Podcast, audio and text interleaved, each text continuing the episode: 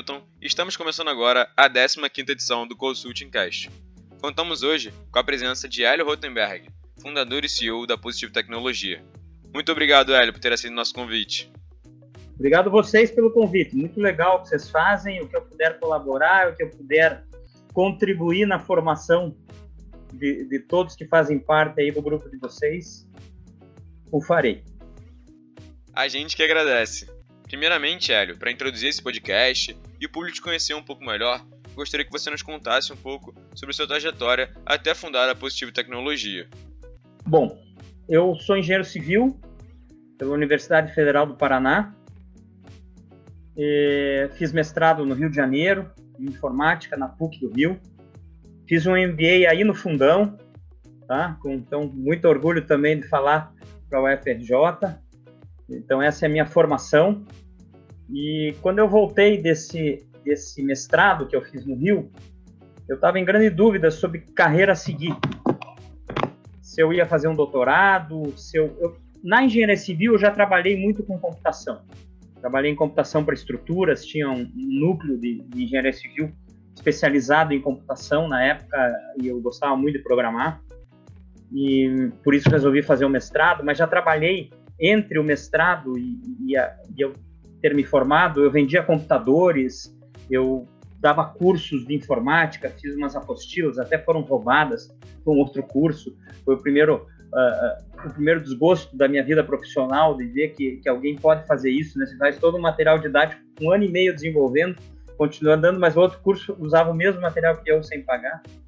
E nessa nesses pequenos anos de intervalo, aí foram três anos de intervalo e de prática, resolvi fazer mestrado e na volta tinha que decidir se seguia uma carreira acadêmica, ia fazer doutorado, tinha propostas para continuar na PUC, para o exterior, se eu ficava em Curitiba e fazia alguma coisa, e eu acabei é, resolvendo voltar para Curitiba e comecei a dar aula no mestrado, na, no Cefet de, de, Curitiba, no mestrado em informática industrial. Olha aí, Beatriz e Mariana, muita relação aí com produção industrial desde, desde a época também.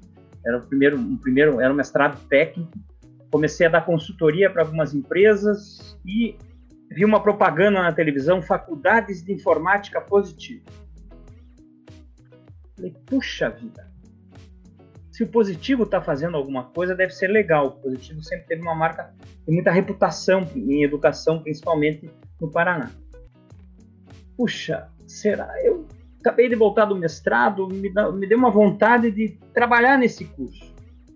E bastante petulante, perguntei para meu pai se ele conhecia alguém, ele conhecia um professor que dava aula no cursinho do Positivo, me apresentou, esse professor me apresentou para o pro professor Oriovisto, que presidia o Positivo na época, e eu consegui marcar uma agenda com ele, e ele me perguntou o que, que você quer, eu, você marcou a agenda para quê? Não, é que eu quero dirigir a faculdade. Ele falou, pô, você não é um pouco jovem, 26 anos? É, mas eu quero dirigir a faculdade. Ele me perguntou por quê, eu, eh, como deve ser um curso de informática, ele me perguntou, eu expliquei. Perguntou quanto eu queria ganhar, eu disse, e no final da entrevista ele disse, você está contratado. Mais tarde eu perguntei, alguns dias depois, eu perguntei, mas por que você me contratou tão rápido? Ele falou, você me explicou, sem usar termos que eu não entendia, o que era informática, e você não queria ganhar por hora, fez uma proposta bem razoável, então eu resolvi te contratar. E eu entrei na faculdade de informática positiva para dirigir essa faculdade e no convívio com os professores da faculdade eu comecei a ter várias ideias. Eu sempre fui muito empreendedor. Eu tinha uma equipe de gincana com, com, com 18 anos, daí depois eu fiz um curso de aula particular, depois eu tive uma pista de patinação, sempre tive essa veia de, de fazer alguma coisa. Né? Então, esses professores me ensinaram algumas coisas no desenvolvimento de software, eu vi outro que me ensinou como é que era um computador, me ensinou o que, que era a lei de informática, que o mercado era fechado. E eu comecei a ter umas ideias ali, puxa vida. Fiz algumas pesquisas com as escolas que estudavam com material didático positivo e, e tinha uma brecha. E os computadores eram muito caros, de um lado, o mercado era fechado, então tinha poucas marcas fabricando no Brasil, o importado era muito caro, ah, tinha muito contrabando, o chamado mercado cinza, 70% a 75%, as escolas não queriam comprar contrabando. Eu falei, puxa, e se a gente fizesse um material didático para ensinar informática nas escolas? Daí eu fui lá pesquisar, eles não tinham computador e, e, e fizesse computador para vender para essas escolas. Então aí com logo depois, é, um ano, menos de um ano depois de eu ter entrado nas faculdades positivo, eu voltei para o mesmo professor Eurovisto e falei, ah, professor, vamos fazer uma fábrica de computador?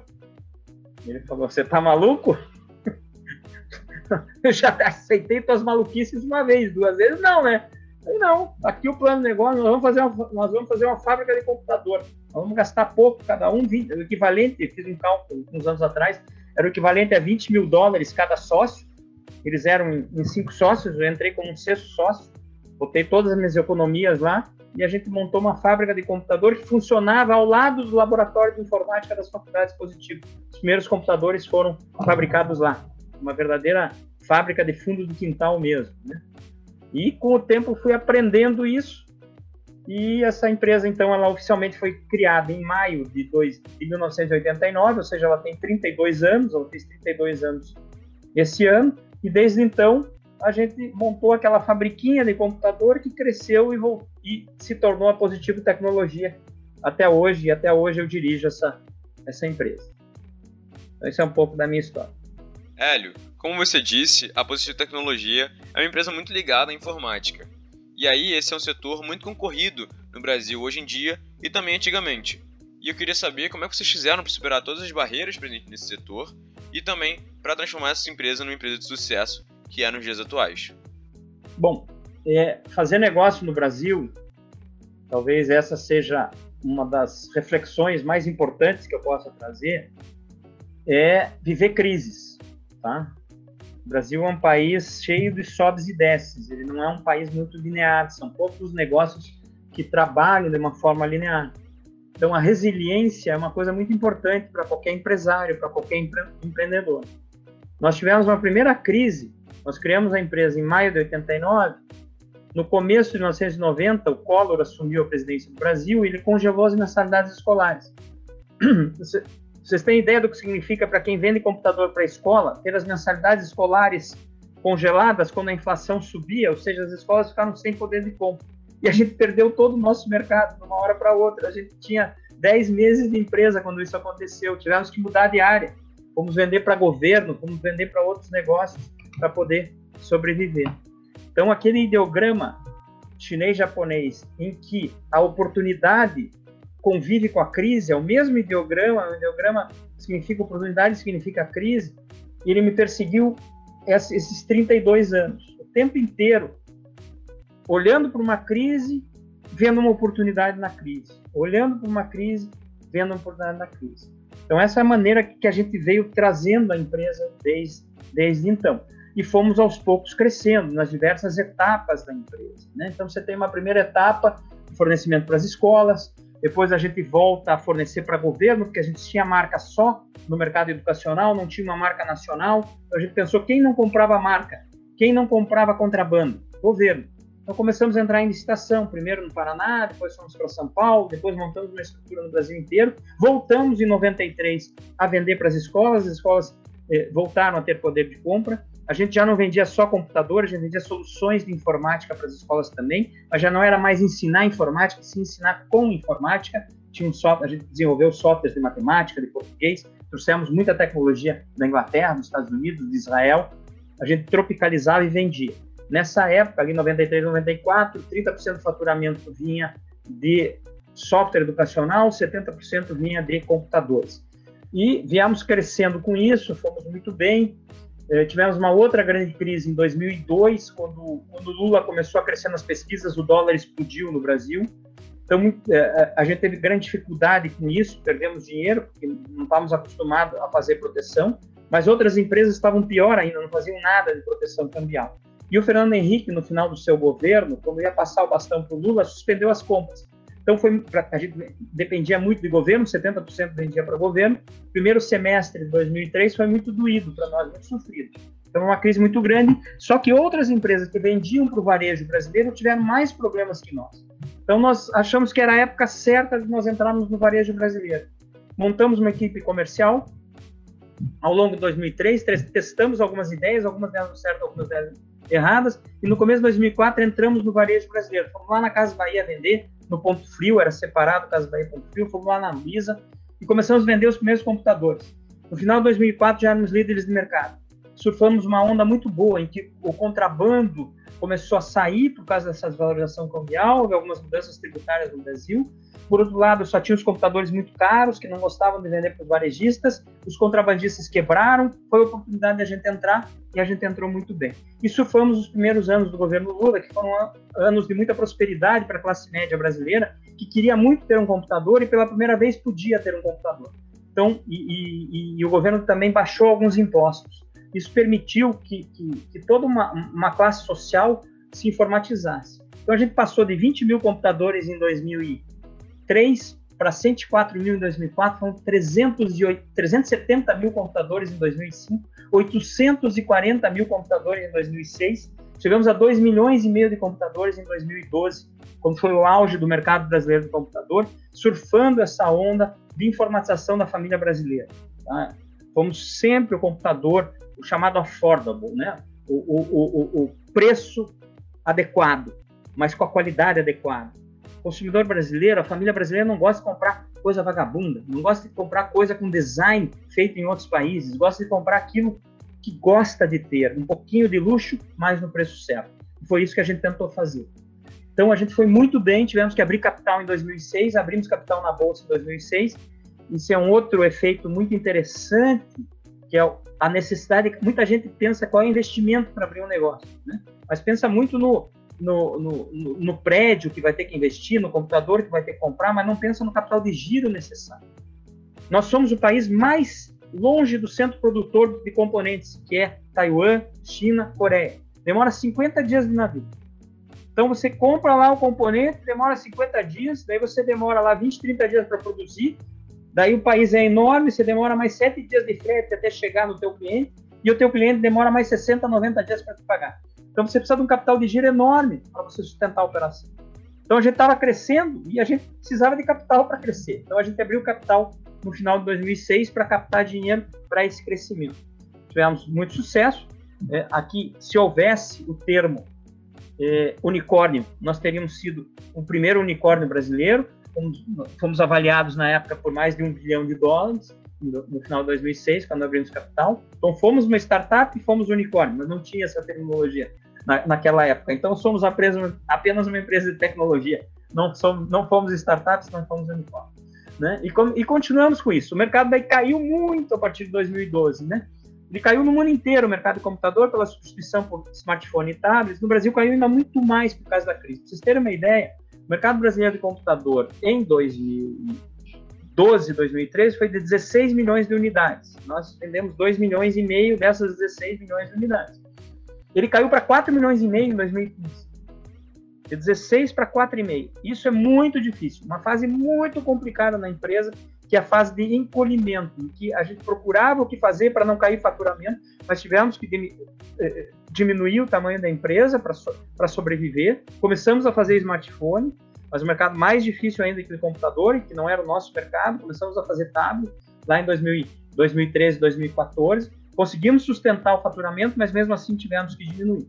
E voltamos a crescer 2016, 2017, mas daí fizemos um novo planejamento estratégico, para não depender mais só de computador, para não ter uma outra crise tão grande para a empresa. Resolvemos realmente ter vários produtos e é essa fase que nós estamos vivendo agora. A constante expansão é algo muito presente na empresa, né? Então vocês começaram a vender computadores para o público educacional, depois expandir esse público para pessoas fora da educação e até mesmo para o governo, e depois começaram a expandir em outros sentidos, né? Até mesmo abrindo capital na bolsa. E eu queria saber qual a estratégia que vocês usam para crescer e inovar tanto como empresa. Não sossegar, tá? Que aquela equipe de gincana que eu contei para vocês rapidamente que eu tive com 18 anos é, é a minha inspiração uma empresa de tecnologia é uma empresa muito nervosa. É uma empresa que você não pode parar nunca. Você tem que estar olhando o que está acontecendo sempre. Senão você não sobrevive. Se você notar, você vai ver que as empresas de tecnologia ou elas crescem ou elas acabam. Não existe empresa de tecnologia estável no mundo. É muito interessante isso, porque as empresas têm que ser nervosas. Se elas não são nervosas e não buscam crescimento, elas desaparecem. Então, por isso que a gente tentou colocar a Positivo de novo numa, numa rota de crescimento a partir de 2017 com esse novo planejamento estratégico. Quando a gente resolveu, além do smartphone, além do computador, que continua sendo nosso carro-chefe, né? vendendo para o mercado de governo, vendendo para o mercado de pessoa física, vendendo para a empresa, vendendo em todos os possíveis mercados, computadores smartphones, nós resolvemos que a gente ia fazer máquina de pagamento, então a gente fez a máquina de pagamento da Cielo, que é o Cielo Liu. Hoje estamos vendendo para vários adquirentes do Brasil inteiro, uma máquina de pagamento inteligente, baseada em Android. Nós resolvemos projetar a urna eletrônica, nós ganhamos a urna eletrônica do TSE, as urnas do ano que vem, 225 mil urnas do ano que vem serão nossas, são seguras, eu garanto para vocês, são auditáveis, eu garanto para vocês. Tá? Mas esse é o sistema todo, não, é a nossa parte é só a urna não é o sistema uh, de, de, votos brasileiro. Nós resolvemos fazer positivo casa inteligente, inclusive hoje está vendo Prime Day, se vocês quiserem comprar lâmpadas baratas, vão lá no Prime Day, deve estar tá vendendo muito. No ano passado eles venderam 45 mil lâmpadas nos dois dias de Prime Day, vão ver esse ano. Então, lâmpadas, tomadas, controles remotos, eh, câmeras de segurança, alarmes, ou seja, toda a informatização sem, sem fio de uma casa. Toda a nossa linha é do it yourself chama-se Positivo Casa Inteligente. É muito legal. Você quer comprar uma lâmpada para você não ter que é, apertar no interruptor ou levantar para apertar o interruptor para apagá-la, você faz do smartphone, você você liga, desliga, você programa horário para ela ligar, desligar, você dimeriza tudo isso em três minutos você instala isso e faz, né? Que é, que é, que é esse novo conceito de casa inteligente totalmente sem fio. Então a gente começou com casa inteligente, começou com com urna, começou com máquina de pagamento, come, compramos uma empresa de servidores storage no final de 2018, uma empresa que está muito bem hoje, empresa nossa. Então nós fazemos servidores hoje, é um mercado que cresce muito, olha o número de dados que circulam pelo mundo, em todo tipo de dado. Nós voltamos a crescer em tecnologia educacional, fazendo coisas muito interessantes, como uh, coding, uh, são, são plaquinhas para ensinar coding. A gente trouxe também o Lego for Education, a gente desenvolveu uma solução de segurança para as escolas, que são pulseirinhas para as crianças, os alunos menores usarem. Você sabe aonde a criança está na escola, ela acessa a escola com a pulseira. Quando o pai vem buscar, vibra a pulseira para ir para frente da escola. Nós desenvolvemos softwares de português e matemática, é uma outra área que a gente está muito forte. Nós começamos a parte de locação de computadores, que é o Positivo as a Service. Então, esses compo esse composto todo nos, é a nossa estratégia atual de crescimento. Estamos crescendo muito. Tanto é que a própria bolsa, as ações subiram agora, porque a gente começou a apresentar resultados. Ano passado, essas avenidas de crescimento já representaram 20% do nosso faturamento e a gente espera que elas representem cada vez mais de, desse nosso contexto. Falando sobre expansão e dificuldade na obtenção de hardware, uma coisa que me chamou bastante atenção foi a abertura de escritórios em Shenzhen e Taipei, e aí eu queria saber de onde surgiu a ideia e como que essa ideia tem impactado na operação nos dias atuais. Os grandes centros produtores de computadores, de smartphones e componentes de computadores e smartphones são computador é Taiwan e smartphone é a China, tá? São ecossistemas muito fortes, muito difícil de serem batidos. Os próprios Estados Unidos, acho que demoraram para acordar e quanto poder deram a esses países, né? Quando terceirizaram a sua produção, quando as multinacionais americanas, HP, Dell, a Apple, terceirizaram suas produções para lá, esquecendo que essa tecnologia seria absorvível por quem produz. Né? Então, os chineses taiwaneses mandando gente para estudar nos Estados Unidos, estudar na Inglaterra, fazer os melhores cursos, voltando para lá e produzindo sob, sob, eh, sob licença ah, para as grandes multinacionais mundiais não tinha dúvida que iriam absorver a tecnologia, iriam, iriam aprimorar, iriam aprender, iriam fazer.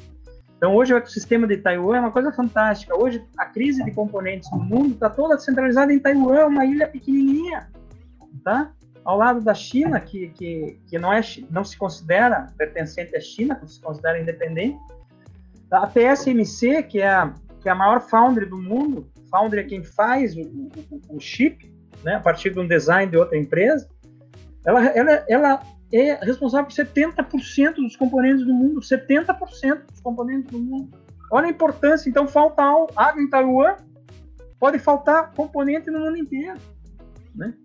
Então, Taiwan é uma, uma ilha que a gente tem escritório há mais de 15 anos, que é lá o centro produtor de tecnologia de computador. É lá que a gente desenvolve as nossas placas. A gente fabrica a placa aqui, mas elas são projetadas lá, porque é um ecossistema imbatível. Você tem engenheiro em tudo que é lado.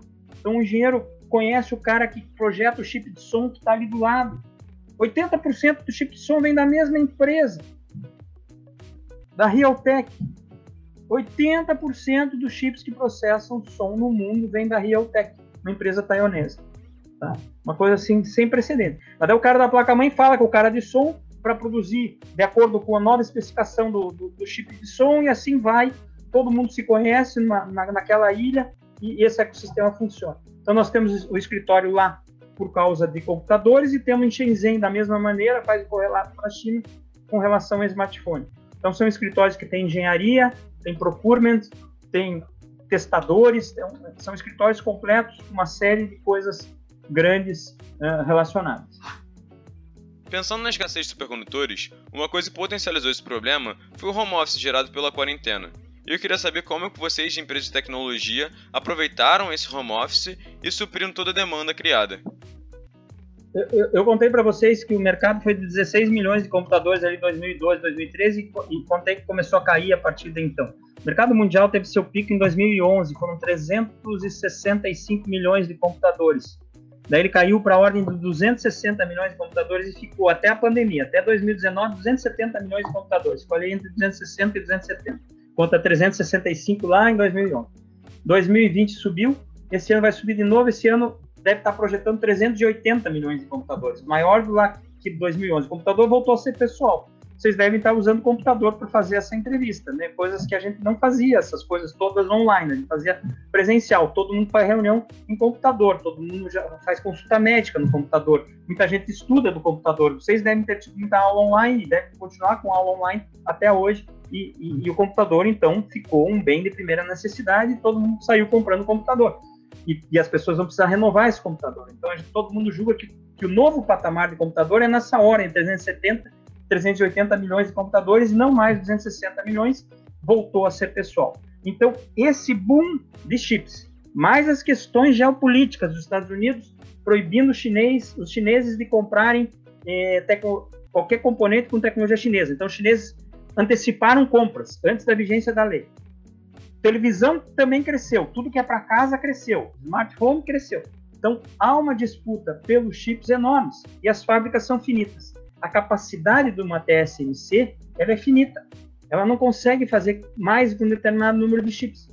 Então o que ela precisa fazer? Ela precisa comprar novas máquinas para aumentar a sua capacidade produtiva. Só que as máquinas demoram para ser produzidas. São máquinas holandesas, máquinas alemãs e máquinas japonesas. Elas demoram para ser produzidas. Tá? Demoram quanto? Um ano, um ano e meio. Então ela faz as encomendas, mas tem que esperar chegar as máquinas, construir prédios para aumentar a capacidade produtiva. Então há uma escassez muito grande de circuito integrado. Então esse número que eu dei para vocês de 370, 380 milhões de computadores esse ano é já contando com a escassez. Se não houvesse escassez, podia crescer muito mais que isso. Tá? Então é, é, é isso que aconteceu. Então os componentes todos subiram de preço assustadoramente. Tá? a gente não consegue comprar mais do que um certo número que a gente tinha planejado. O mercado brasileiro está demandando mais do que a gente pode entregar, mas a gente não tem componente para entregar mais do que a gente planejou entregar esse ano. Isso acontece com todo mundo. É mais ou menos isso que está acontecendo no mundo. Falando sobre pandemia, um outro ponto muito interessante foi a participação da Positivo Tecnologia em diversas ações sociais durante esse período. E aí podendo citar uma como, por exemplo, a feita com a Magnamed, empresa de respiradores pulmonares. E eu queria saber como é que surgiu essa iniciativa e como vocês pretendem continuar esses aspectos sociais da empresa no futuro. É, a, a, nós sempre tivemos uma, um, um, viés social também, tá? E esse ESG que tanto se fala hoje, para nós sempre foi uma coisa normal. Né? A gente sempre teve o Instituto Positivo, por exemplo, o Instituto de Educação, em que a gente faz arranjos produtivos entre os municípios para melhorar a educação pública. É, mas na pandemia, eu te diria que o sentimento era outro, né? Era outro, eram pessoas morrendo ali em, em, abril, maio do ano passado, ninguém tinha respirador. Puxa, as pessoas não tinham onde ser internadas. Como é que a gente podia se mostrar alheio a isso? E a gente resolveu, enquanto grandes bancos doavam dinheiro, enquanto cada um fazia o que podia fazer, a gente achava que, que onde mais a gente poderia contribuir era no que a gente entendia. Usar os nossos escritórios lá de fora para comprar componente de respirador, botar toda a nossa engenharia para achar substitutos. Então, nos engajamos num projeto junto com outras empresas para apoiar a Magnamed, que produzia 200, 300 respiradores por mês, para ela produzir 6 mil respiradores por mês. Né? Para produzir em tempo recorde, ela produziu 6.500 respiradores em dois meses. mas nós nos engajamos toda a nossa engenharia, todo o nosso procurement para ajudá-la a produzir respiradores. Foi isso que a gente fez. Então a gente começou a os transcoders, umas coisas que a gente nunca tinha ouvido falar no mundo, a gente nossa engenharia começou a entender para dizer, pô, mas não, tal empresa não pode não tem para entregar, todo mundo queria respirador, mas a outra tem um similar. Então traz, vê a compatibilidade. Então foi um trabalho 24 horas por dia para a gente conseguir fazer isso. Fora doação de computadores, tablets para várias escolas, várias abrimos todas as nossas plataformas educacionais. Eu acho que era a nossa, vamos dizer, obrigação de tentar minimizar um pouco o que estava ao nosso alcance essa grande crise que a gente está vivendo até hoje dessa terrível pandemia. Agora que já conversamos sobre a história e as dificuldades da possível tecnologia, gostaria de saber quais são os planos para o futuro da empresa e quais focos vocês adotarão para tornar a missão de vocês, que é tornar a vida das pessoas melhor e mais inteligente com tecnologia, ainda mais uma realidade no curto e longo prazo. Nós somos uma empresa de tecnologia, como eu disse, ou a gente cresce ou a gente desaparece, né? Então, o nosso plano é crescer, crescer muito. A gente está com faturamento esse ano muito alto em relação ao ano passado, deve crescer aí bastante, bastante. A ideia é continuar crescendo. Eu acho que a gente tem uma obrigação de ser essa grande empresa de tecnologia baseada em hardware, né? Tem muita empresa de tecnologia de software, a gente é baseada em hardware do Brasil, continuar desenvolvendo tecnologia, trazendo muito da tecnologia, desenvolvendo a tecnologia adequada ao mercado brasileiro. Essa urna eletrônica, por exemplo, nos dá muito orgulho de ter ganho, ganho a licitação, um projeto super difícil, super difícil, uma equipe de engenharia brilhante que a gente tem e alguns engenheiros novos que a gente contratou para conseguir fazer isso. Fazer as maquininhas, o nosso sistema bancário é sensacional, esse sistema de adquirentes no Brasil é, é um dos maiores do mundo, né? né? Como a gente pode não fazer uma maquininha de pagamento brasileira inteligente ser o, o grande POS? Como a gente pode deixar as casas brasileiras alheias a essa tendência da, da casa inteligente, né? Como a gente não pode fazer tecnologia educacional baseada em hardware no Brasil e também só? Né? Então, foi isso, isso que nos move, e é isso que a gente pretende fazer nos próximos anos, continuar crescendo, produzindo o computador mais eficiente do mercado brasileiro, aquele com preço justo para nossa classe média. Vendemos para todas as classes sociais, trouxemos outras marcas, né? trouxemos Compaq, trouxemos Vaio, justamente para percorrer todos os gostos. Né? Tem gente que quer comprar marca, não tem problema nenhum, compra um Vaio nosso, tá aí, um Vaio de fantástica qualidade, sendo produzido aqui no Brasil com muito orgulho né? Quer comprar um, um preço médio? Compra um compacto. Quer comprar um preço baixo? Fazedor, guerreiro, compra um positivo, né? Então essa essa nossa estratégia de marcas é, é, é muito importante. Estamos aí em todos os mercados e pretendemos continuar fazendo isso continuar levando essa estratégia para frente. É uma estratégia muito agressiva de crescimento. Fizemos um follow-on no início do ano passado. Follow-on, a gente emite mais ações, né? dilui os acionistas atuais, mas traz mais dinheiro para a empresa para sustentar o crescimento. Foi isso que a gente fez, captou 350 milhões em janeiro do ano passado, para continuar essa, essa caminhada de crescimento. Então, você me perguntar quais são os meus desafios que tá, estou há 32 anos nessa empresa, é entregar crescimento. Pelo menos tocar pelos próximos cinco anos com muito crescimento, com muito crescimento, para talvez dizer agora é hora de alguém me substituir. Ou não, não sei. Acho que só o tempo dirá. Infelizmente, Hélio, estamos chegando ao fim da nossa conversa. E queria saber qual conselho você daria para uma pessoa que deseja empreender no Brasil e construir uma empresa de sucesso. Empreender significa trabalhar muito. Se você não quer trabalhar muito, não empreenda, tá? É muito mais fácil alguém te dizer o que você tem que fazer. Quando você é a primeira pessoa e tem que fazer uma coisa acontecer, você tem que estar 24 horas por dia pensando naquilo. 24 horas pensando naquilo. Tendo ideias, superando crises, pegando a crise, achando a oportunidade. Muita energia, muita energia, mas muito trabalho, muita dedicação. Não esperem ser empreendedores sem isso. Tem um ou outro que tem sorte que faz de outra maneira mas 95% das coisas que tiveram sucesso é, foi com muito trabalho. Não pense que o Jeff Bezos não teve muito trabalho.